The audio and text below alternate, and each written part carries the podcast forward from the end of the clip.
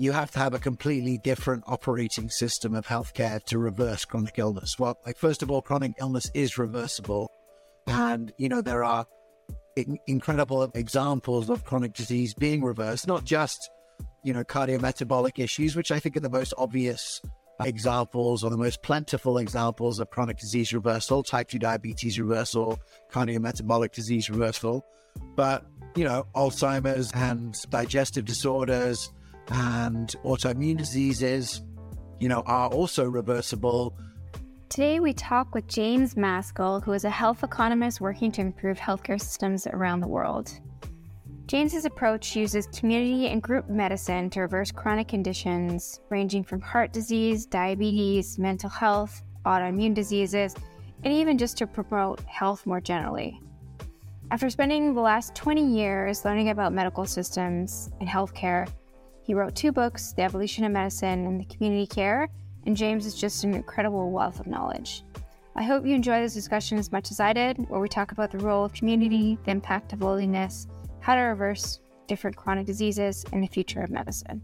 Well, thanks so much, James, for coming on today to talk to our audience. Just to start out, we're huge fans of you and your work. And so I'm really excited and grateful to have you on today. Yeah, great to be here with you. Thanks for having me. So I thought we could just dive right in and kick it off by sharing your background. I know you went from kind of an intentional community in Colorado to investment banking, health economics. Take us through that whole journey. How did you come to do what you're doing today? Yeah, so I was I was born in a commune in Colorado. That commune, uh, amongst other things, was sort of very involved in like the early stages of professional natural medicine. I would say so. Natural medicine delivered through health professionals, and you know, because of that, my healthcare that I received in my early years, the first 13 years, was what you would call abnormal or alternative. So I had a chiropractor and I had a homeopath. And, you know, we used to go every year to this farm in Colorado. And, you know, I worked on the farm and it was like it's an organic valley, which means that there's never been a pesticide in the valley at all. And so, you know, that was how I grew up. And I didn't realize that that was abnormal until I went to boarding school when I was 13 in England and realized no one knew what any of those things were. And that ultimately having a homeopath and a chiropractor was very abnormal. And, you know, that was sort of like, you know, a foundational lesson. I got interested in, in economics and I studied economics and then health economics at university. And it was at that point that I realized, like, both in the UK and in the US and in Mexico, you know, we are now facing an economic catastrophe on the back of chronic illness. And the cost of treating chronic illness and the cost of delivering chronic illness was going to bankrupt every single country given enough time. And, you know, I had at that point, I finished my university, had a job as an investment banker. And within a year, I quit that job to go and follow this path. I didn't really know where it would lead, but I knew that I wanted to do something that was meaningful and I just had an inkling that something about the way that I was brought up was the solution to the problem. And I wanted to go and investigate it. And that was 17 years ago. So, um, you know, I've been on the path ever since. And so, talking about Heal Community and your work there, tell us about kind of the origin story. How did you know this would work? Yeah, so, Heal Community is, is my latest project. And it's, I think, hopefully the thing that can solve the problem that I set out to solve 17 years ago. But in the meantime, there's been a lot of learning. And so the first thing, you know, I had to learn was that you have to have a completely different operating system of healthcare to reverse chronic illness. Well, like, first of all, chronic illness is reversible. And, you know, there are incredible examples of chronic disease being reversed, not just you know, cardiometabolic issues, which I think are the most obvious uh, examples or the most plentiful examples of chronic disease reversal, type 2 diabetes reversal, cardiometabolic disease reversal. But, you know, Alzheimer's and digestive disorders and autoimmune diseases, you know, are also reversible. Um, it's just a little bit more complex. And ultimately, I spent 10 years really understanding that by serving doctors and clinics that were practicing this new standard of care, which is, you know, I would say I'm going to make an effort in the next decade to popularize the idea of health medicine. So, medicine built around health that may be called functional medicine, integrated medicine, lifestyle medicine, whole health. These are all names that have popped up that have a lot more similarities than they have differences.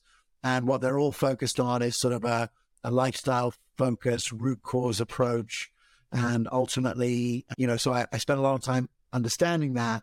But what I also came to understand is that that medicine is nowhere near efficient enough and has real, you know, the first generation of that care is so resource inefficient, right? You're talking about really long appointments with really expensive providers that there's not that many of. That equation can't solve the problem. And actually, you can't scale to solve the problem with that use of resources. And so, the last four years, I've been thinking about, well, how could you do it? And so that led first to a, the, my second book that I wrote called The Community Cure. And in that book, I showcased models that were efficient enough to become a standard of care, delivering medicine in groups. And we I showcased all the effective ways in which groups, when you take a group delivery system and you sort of power it with that with that whole health approach, with that functional medicine approach, with that lifestyle approach, you you now have something that could become a standard of care and then I brought that book out in January 2020. And it was like, okay, in this next decade, we're going to sort of do what we're talking about in the book. And then COVID hit and all group medicine was shut down everywhere around. And that started the process of building Heal Community. And now Heal Community is essentially a technology and service company that takes all of the pain out of executing these groups. And so we offer these this service as a service to industry. So to health systems, to payers, to hospitals, to clinics, and hopefully eventually to sovereign nations as a sort of a population health delivery system for this whole health approach. And I'd like to, just for those who have never heard or listening to us and never heard of group medicine, how does it work?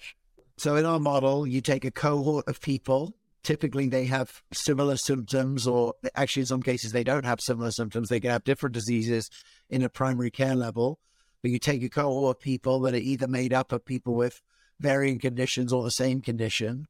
And essentially, you know, in our model, we spend a month helping them to get familiar with each other, to build trust in the collective. They're supported by coaches, they're matched into pairs you know, that the, the, we spend the first month in really building trust in the collective. And then over the next five months, it's about working together to build new healthy behaviors and to be accountable to each other, to support each other in that journey. So it's a reimagination of medicine with a cohort of friendly community members as the sort of core structure. And then, you know, obviously you can add in whatever other services on top of that. But what I see emerging is a new way of doing medicine where the center of your medical care is this group that you're part of, this cohort that you will be connected to ideally forever. And that, you know, once you have that strong central core, you don't need as much of what we have come to see of medicine. You don't need as many dietitians. You don't need as much primary care. You don't need as much specialty care. You don't need as much medication. You don't need as much cost. And ultimately, if we come back to where we started, the goal of my work has always been to create a structure that could sort of flatten the curve of healthcare costs, you know, arrest this exponentially up upward trajectory of healthcare costs. And so that's that's what Heal Community is. I'm sorry. And you know, for thousands of years, years of being working in tribes, living in tribes, uh, kind of in more community, so it seems like this would work. What models did you look at in a clinical setting? Like I know there's Cleveland Clinic, I know the Mayo Clinic has done type of group medicine. Yeah, well, you know, first of all, just as a reason for it, like loneliness is the biggest driver yeah. cause mortality, right? So, you know, functional yeah. medicine, which is sort of the world that I grew up in, likes to think of itself as the root cause medicine. And ultimately, if the biggest root cause is loneliness that drives, you know, lonely people have significantly worse outcomes in those major costly chronic illnesses, chronic kidney disease, cardiometabolic disease, even like Alzheimer's and Parkinson's and, you know, and chronic liver disease.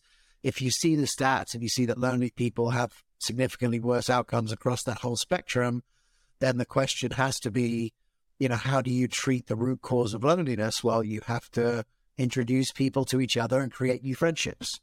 And so, you know, in the early days of group medicine, the first sort of innovators, probably let's say 15 years ago now, they use the efficiency of the group for education, right? So you have a group of 50, you have a group of 50 people and you give a lecture. It's way more efficient than just doing one on one care, you know, times 50 people. But lectures don't f- create friendships. And so you saw yeah. evolution into sort of longitudinal groups. And so in the book, The Community Cure, I talked about, you know, one doctor that was a pioneer in groups that never ended right? They started off as a uh, diabetes group, but very soon these people had reversed their diabetes because they had now done healthy behaviors and they'd been accountable in the group. And so it became a salsa dancing club or a gardening club because that's what people like to do. They like to be connected every week and they wanted to do healthy behaviors while they were connected because there's sort of like an exponentially increased effect, you know, for that. So that's, you know, where it came from. And so in the book, we looked at dozens of examples of where this new paradigm of health, lifestyle focused root cause approach, when combined with a group model, you know, was being used effectively and creating great outcomes. You mentioned the Cleveland Clinic Center for Functional Medicine. It's a great story for a number of reasons. One, it's the first medical institution, academic medical institution that bet on functional medicine in a big way. So big department budget for tracking outcomes. In 2019, they showed that functional medicine delivers better outcomes than conventional medicine, and not just any conventional medicine like Cleveland Clinic functional medicine, uh, conventional medicine. And then in 2021, they released the outcomes showing that group delivered functional medicine better than one on one functional medicine and also significantly lower cost. And that's the key part because, you know, I think you know, if you're listening to this and you think, well, if I had the attention of a doctor and I had, you know, the support of the whole team of care people, I'm not surprised that I'm going to get better outcomes than just someone who's seeing a doctor for 10 minutes every quarter and getting a new drug. So that doesn't surprise me. But what should surprise everyone is that a group delivered model where actually there's no doctor at all. It's actually like a physician's assistant, a health coach, and a dietitian in their model, you know, better outcomes and lower cost. And so that was the moment when I was like, okay, this is, you know, I can see that if it's true that it can be both better outcomes and lower cost, now this could be something that could scale to become a standard of care. And so now I'm in the service of scaling that as a standard of care. And in order to do that, you really have to do it as a technology platform. And I think COVID, in a certain way, came along at the right time to normalize the use of telemedicine, to normalize the use of technology, to change the billing structures in the US so that this kind of care could be paid for by Medicare and Medicaid and commercial insurance. And so I see a very clear path in the next 10 years to the adoption of group focused whole person health as really a missing layer that sits between people and the medical system that possibly used to be you know delivered by grandma and elders in the tribe, but has been lost through, you know, isolated living, technologification, and all that. Yeah, the numbers that you explain, I think you, your book and also the functional forum, you have this slide that's like the factors for chronic disease related mortality. And then there's kind of inactivity, alcohol's next, smoking, I think, and then I think you call it social stress or loneliness there. And when you see that, it's like the biggest factor just for those that are listening to hit that point home. Yeah. Yeah. I was sitting, I was sitting in a lecture in 2015 by a guy who was from the UCLA stress lab and he showed that data. And I was just like, look, I mean, like either you drastically transform your practice to accommodate that, or you just aren't really practicing root cause medicine but ultimately like changing workflows and structures. I mean, this is a significant change to the workflow. I was banging my head against the wall for five years trying to help doctors say, look, it's clear we have to do this. Let's do this. But it's not easy. You know, it's not easy for an individual clinician or an individual um, doctor to change the system because it is a pretty dramatic change in the workflow. And so, you know, part of my efforts have been to remove the friction to adoption, right? So that, you know, so that it can become the standard of care. And there's still a long way to go. And there's a long way to go, one, because, you know, it's it's just the beginning, but also two, because being in a group is not really either aspirational or common enough for people to want it yet. But hopefully we can change that too. And what have you seen are kind of the key principles in successful groups? I, I know the health coach is an important role that you that you talk about. The first thing is the enough time for everyone to get to know each other. So I think like you have to have groups that last. And so that's important. I think the health coach is a critical person because by and large, the health coach has enough of a peer energy that they're not like a doctor where like they've typically reversed their own chronic condition and are therefore almost like a guide in doing it, as opposed to a doctor who's not trained to be a guide at all. The doctor is trained to be the hero. And in, in this new paradigm of care, the patient is the hero. So rather than hoping that doctors sort of learn to do it differently, why not just, you know, shift the personnel because doctors are really important doing, you know, what they're meant to do. So that's kind of that's where we are. You know, that, that we think the health coaches are an important part. We have our group staff with health coaches. You know, we've created and innovated in ways to really help people get value from each other, not just from the coach. We have a thing called a progress partner, which is like an accountability buddy, but not as boring. And so, you know, that's that's what it's taken over the last three years to just sort of learn and develop the system. About the example that you used, Dr. Terry Wahls, when she did these group visits, people were actually looking to the person that more recently went through the process. So Terry Wahls reversed her multiple sclerosis and is kind of the rock star.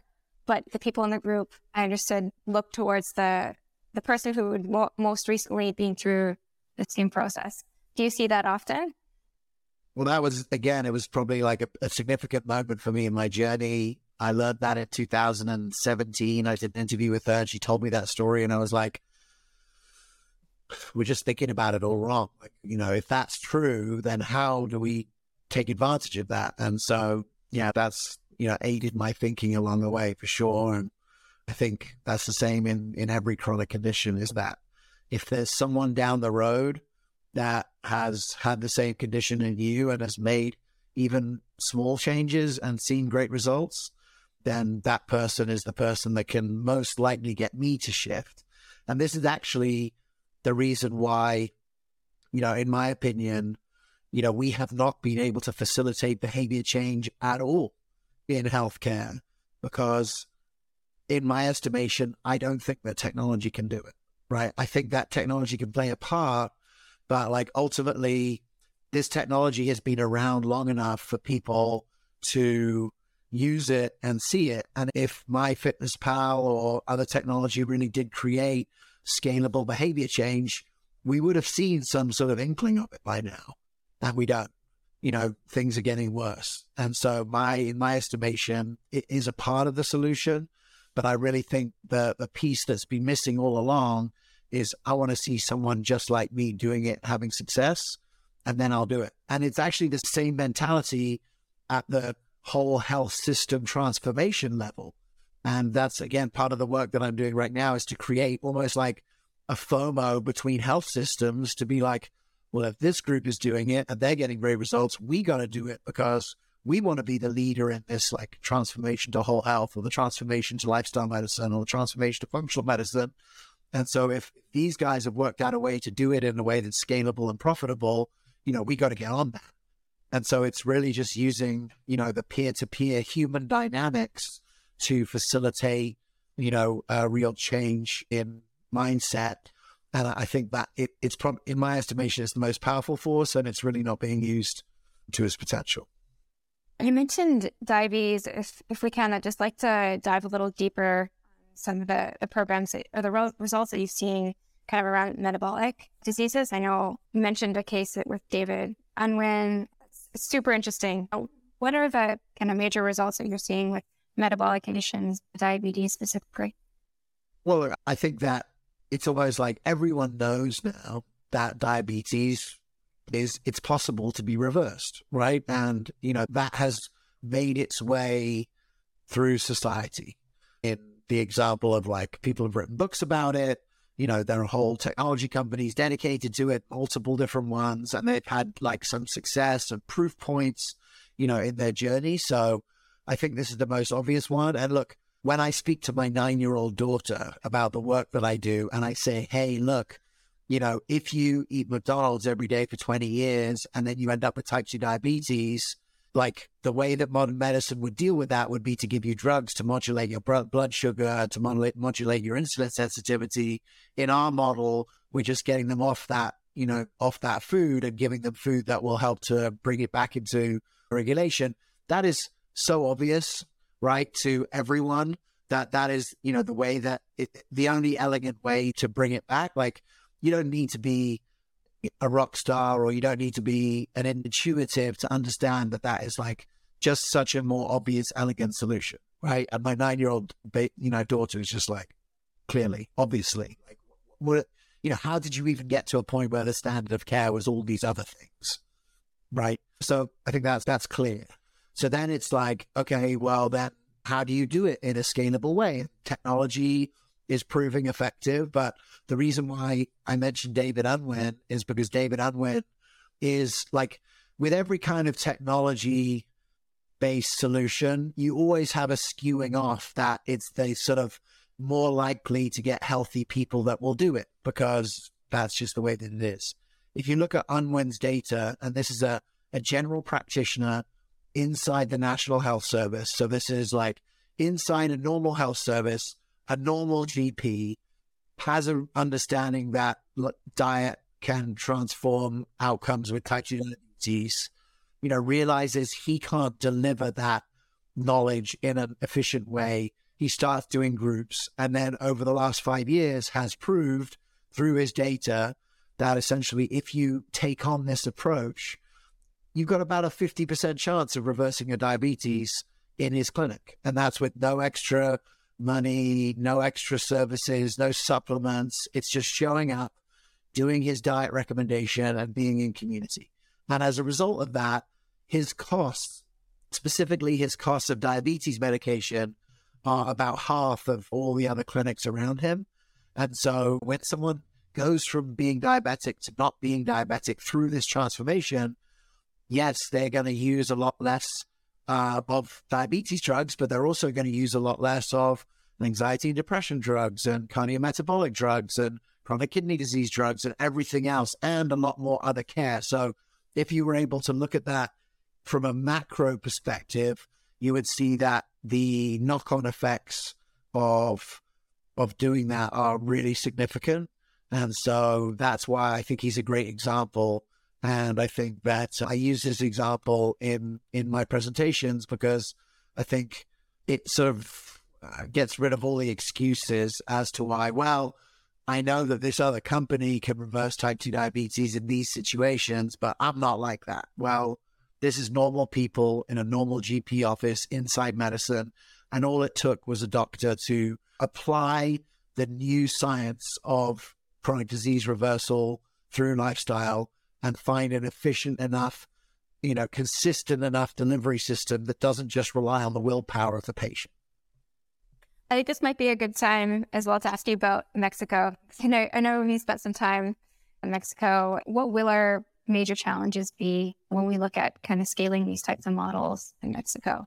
The biggest barrier is always like who's going to pay the bill, right? Because as long as the person who's paying the bill is the end user, you're really always limited to to people who you know can afford to pay the bill. Yeah. And ultimately, sort of paradoxically, the people that probably need it are the people that can't pay the bill. Because how did you end up with type 2 diabetes in the first place? You know, if there's no clean water in your village and all you have to drink is Coca Cola because that's one clean source of like, of liquid in your community, like, then type 2 diabetes is going to be the natural result of that obviously there's a there's a range of empowerment, there's a range of, of possibilities.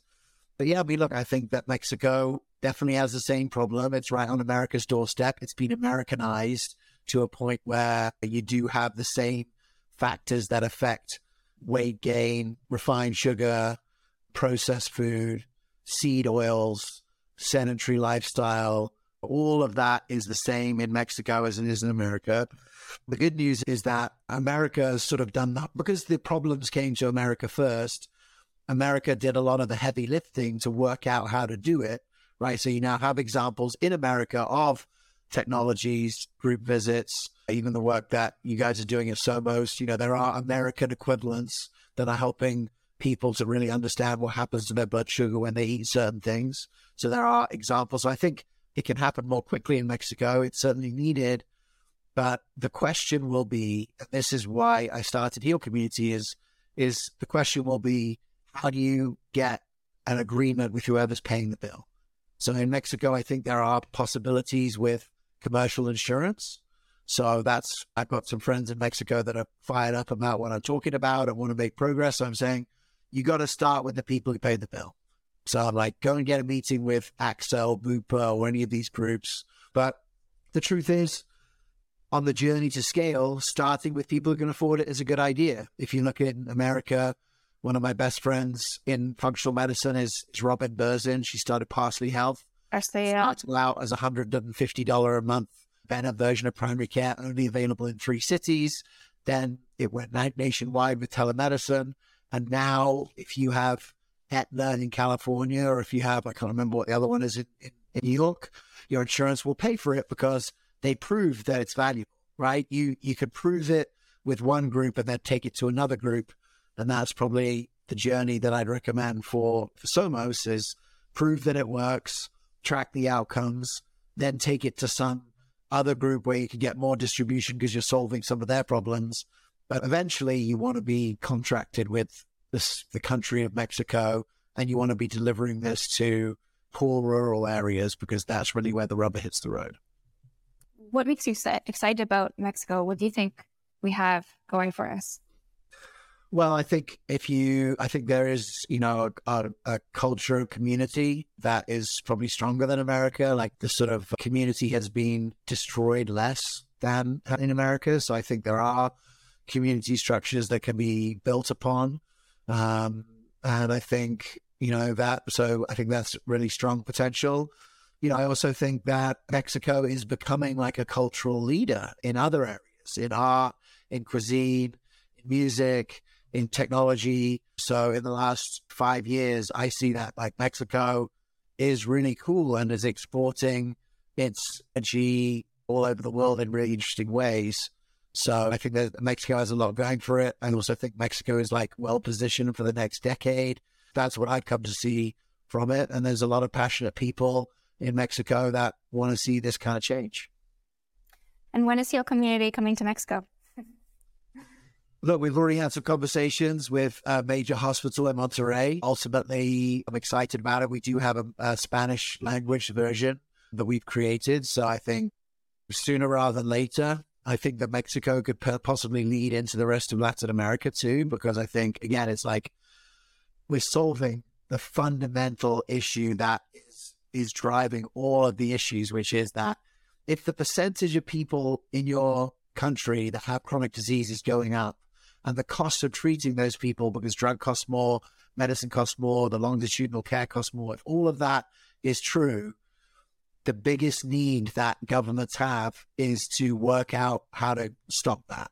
And it's my opinion, based on my own work, that this is the most, this is the only model that is resource efficient enough to be able to scale in countries that have the kind of demographics that Mexico has. So you know, we'll see, I guess. But I'm hopeful that in the next decade, we can make meaningful progress to getting everyone into a group and to give them an infrastructure by which they can build real whole health for themselves and their community. And one thing that I wanted to ask you about, because of what we're building in Somos, is the role of wearables and you know tech. I think in your book you you mentioned some wearables are being used for kind of remote monitoring? Are wearables on your radar? How do you think about them? Do they have a role in group medicine? Yeah, I mean, absolutely. I think we're just at the beginning of that journey. I think there's enough data to suggest that empowering people with their own data can support people to learn about themselves and to make better choices as a, as a way of doing it. Obviously, again, you have to really think through the like distribution and you know operationalization of it. And so the best way to learn that is to do it, and you guys are doing it. So I, I definitely think it has an important role, and I definitely that it the same factors are in play with regard to okay, it's great if if I get this information from my continuous blood sugar monitor and I make different choices as a result, that's really valuable.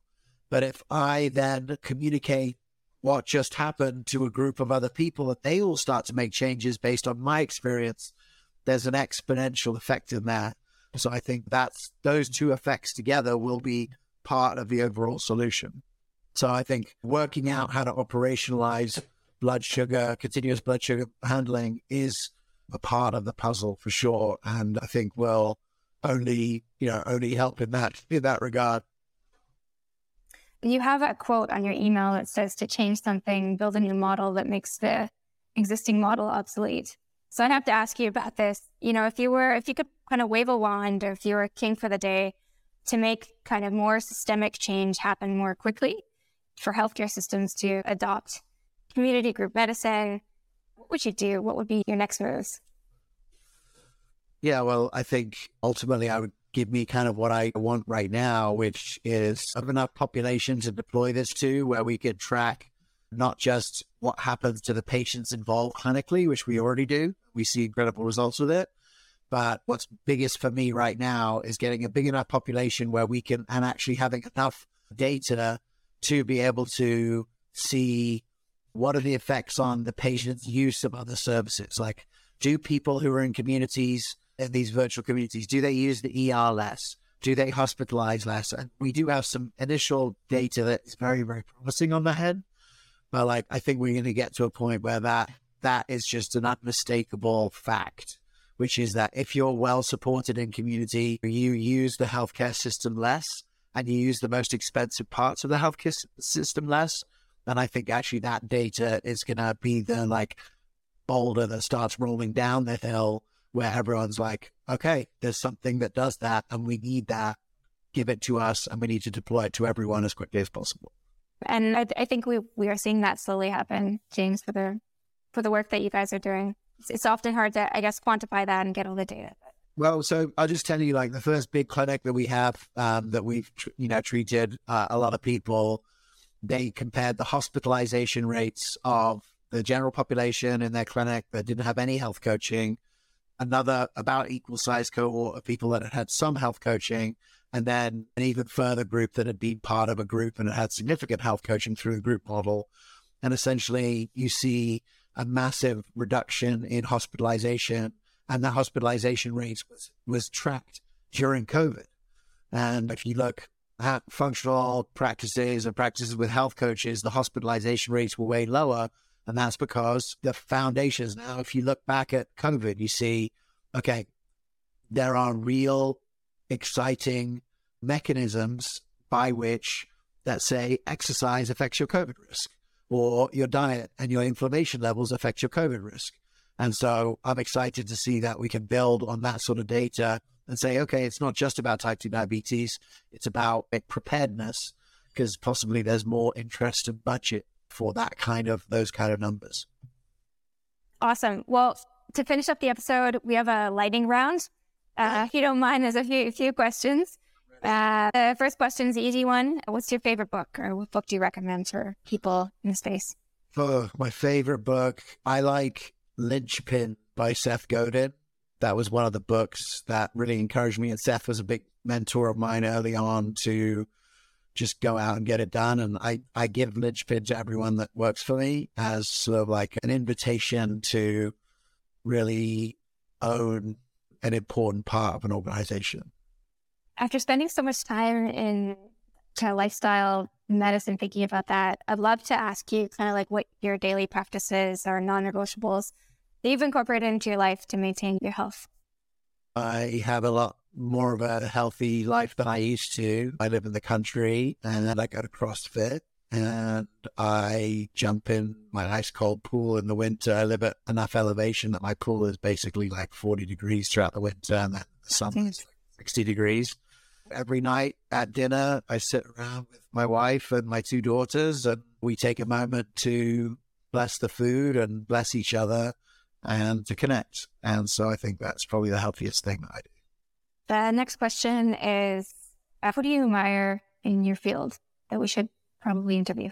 Oh man, there's a lot of a lot of people that that I admire. I would say someone who's having sort of a, a significant impact, like Mark Hyman and my world have intertwined significantly. Spoke on the fourth episode of the Functional Forum in 2014, and that was the first time that we got the streaming working. And he announced on that show that the Cleveland Clinic was starting its Center for Functional Medicine, and that was really like a sort of a big moment for my career because now I've super special. Like, who are these guys, and what's the Functional Forum? So Mark's been a great supporter and, and partner. His impact continues to to move forward and grow. But there's some, you know, the thing that I would say is like the person that I respect the most is the doctor or the practitioner that changes the way that they're going to practice and just grinds it out on the front lines every day. You know, the ripple effect of reversing chronic illness in one person affects through a whole community because other people like ask them what happened. So I would say the most inspiring people are really like the people that don't choose the celebrity route, but just choose to be in service to their community, to practice a medicine that is in line with, you know, the way that they see the science and also the way that they, their heart they're in love with their job and they're just doing it every day and they're not asking for accolades. They're not writing a book. They're not starting a podcast. They're just helping people on the front lines. And those are the people that I have probably the most respect for because it's not easy, but it's necessary. And the ripple effects are tremendous. Yeah, that's so beautiful. Um, and the last question, the last two questions is what do you think is an overvalued health topic and an undervalued health topic?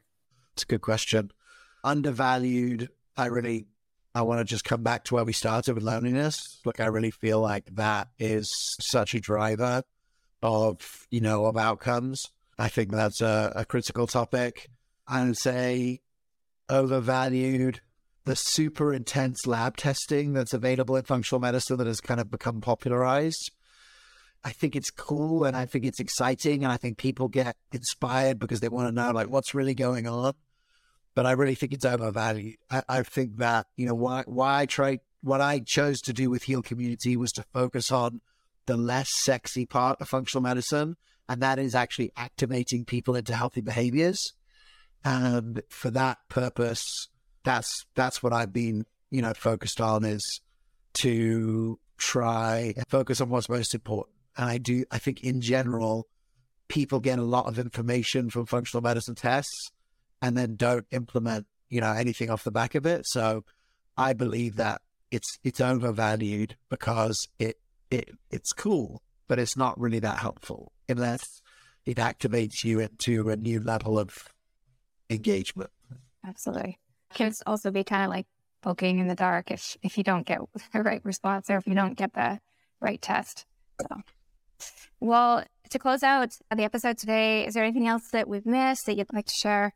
With Actually, look, we're going to talk about an overvalued area of, of health. I would have to say drugs. I mean, ultimately, mm. if in my book, I, I showcase if you actually, if you take away the pharma marketing and you look at real numbers, like what is the number needed to treat, right? For every person that this works for, how many people does this not work for? When you look at those numbers, drugs generally are terrible. And, and so I would say that in general, you know, the drugs that you're taking could be helpful but ultimately they're causing other systemic downstream effects. If you find yourself on multiple drugs, those drugs have never been tested in combination. Um, and you're sort of taking your life in your hands by by taking those drugs in combination. And so, my recommendation to anyone who is on medication is to try and find a way off. And the way off will start with a radical reimagination of who's in charge of your health and that can happen through a practitioner, but it also can just happen right now. And then the second step is to rebuild function in such a way that you don't need whatever that drug is for. And that's the journey that's for all of us. And I would say, I think it's an overvalued part of health because ultimately there are short term effects, there are medium term effects, there are long term effects. And if you understand complex systems of which the body is one, you understand that it's it's really unlikely that a single molecule is an elegant solution for a, a functional failure. That is an incredible answer. Thank you for that. And also, in some of those studies, probably the placebo effect isn't taken into account, also. And sometimes yeah. we don't talk about that enough. That the third episode of the Functional Forum was called Placebo Maximized Medicine, right? How do you maximize the placebo in every patient? And the first thing to do is to like honor it, expect it, and to value it. And so I completely agree with you on that. Well, James, it has been an absolute honor to chat with you. I just want to acknowledge you for the work that you're doing and on a macro level and also on a micro level. When I was reading Community Cure, I actually found myself making changes in my own life. So I just want to thank you for the work that you're doing and appreciate you. Yeah, look, I would I wouldn't say this about many other places, but like if the government of Mexico called me tomorrow and said, We heard your podcast, we want to do it, we recognize the problems that you have but you're going to have to move to Mexico City for three years to help us implement it. I would do it in a heartbeat. So, no to well, Pamela or whoever else is calling the shots. well, we'll be ready and waiting for that. James, thank you so much. Where, where can we find you? Yeah, so healcommunity.com is the place for Heal Community. You can follow me on LinkedIn, is like when I talk about like business stuff. I mean, and Instagram, Mr. James Maskell. Yeah, so it's kind of hanging out. And you get on my email newsletter at goevomed.com. That's really for practitioners. Later this year, we're going to be bringing out the second generation of my first book, The Evolution of Medicine, which is really focused on helping doctors leave the system and start a practice that's in integrity with the way they see medicine. And so that's an, another part of what we're doing this year is to um, try and capture the attention and of all the doctors that have quit medicine because of the moral fatigue of being part of something they don't agree with or just handing out drugs all day and realizing they're not helping people. And, you know, we've helped more than a thousand doctors sort of take a path towards falling back in love with medicine and practicing in a way that is, you know, in alignment with the latest science and in alignment with empowerment as a as a foundation. And so you can find out more about that throughout the year. Yeah, we'll have to have you on for another episode to hear about all the all the updates. cool. Thank you. Thanks so much, James.